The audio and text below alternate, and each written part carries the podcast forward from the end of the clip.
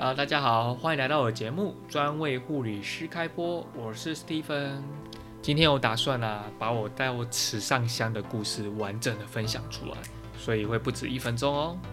OK，我到池上香遇到那个女生，在过程中我看到了博朗大道，很美的山群，很美的田，绿油油的。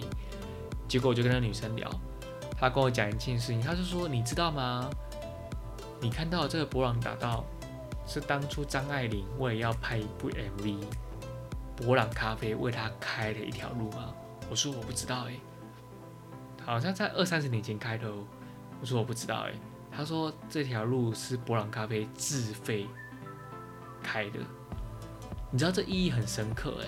当初因为没有这条道路，所以居民可能从另外一边到这边要很长一些时间，因为你走路要很远。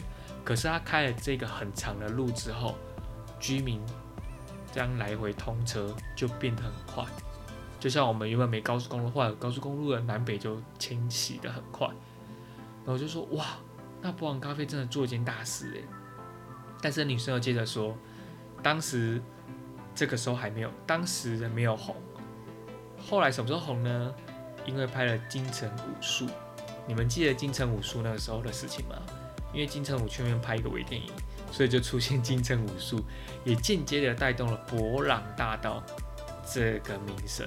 后来又因为有好像有文学家，我真的忘记你，但是有有文学家到那边去写诗，然后写文章，也住在那边一阵子，又又闯出一个名堂。所以博朗大道又再次翻红。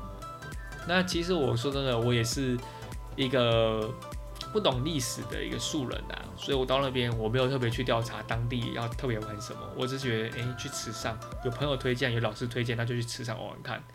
结果发现遇到这么多奇特的事情。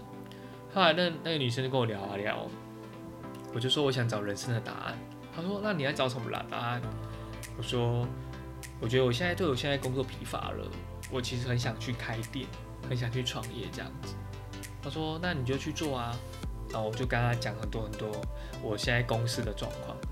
就他听完我讲的一些 idea，他就说：“其实我支持你去做。”我问他说：“诶，为什么？”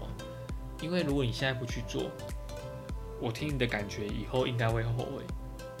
然后他给我的建议就是：你不要想这么多。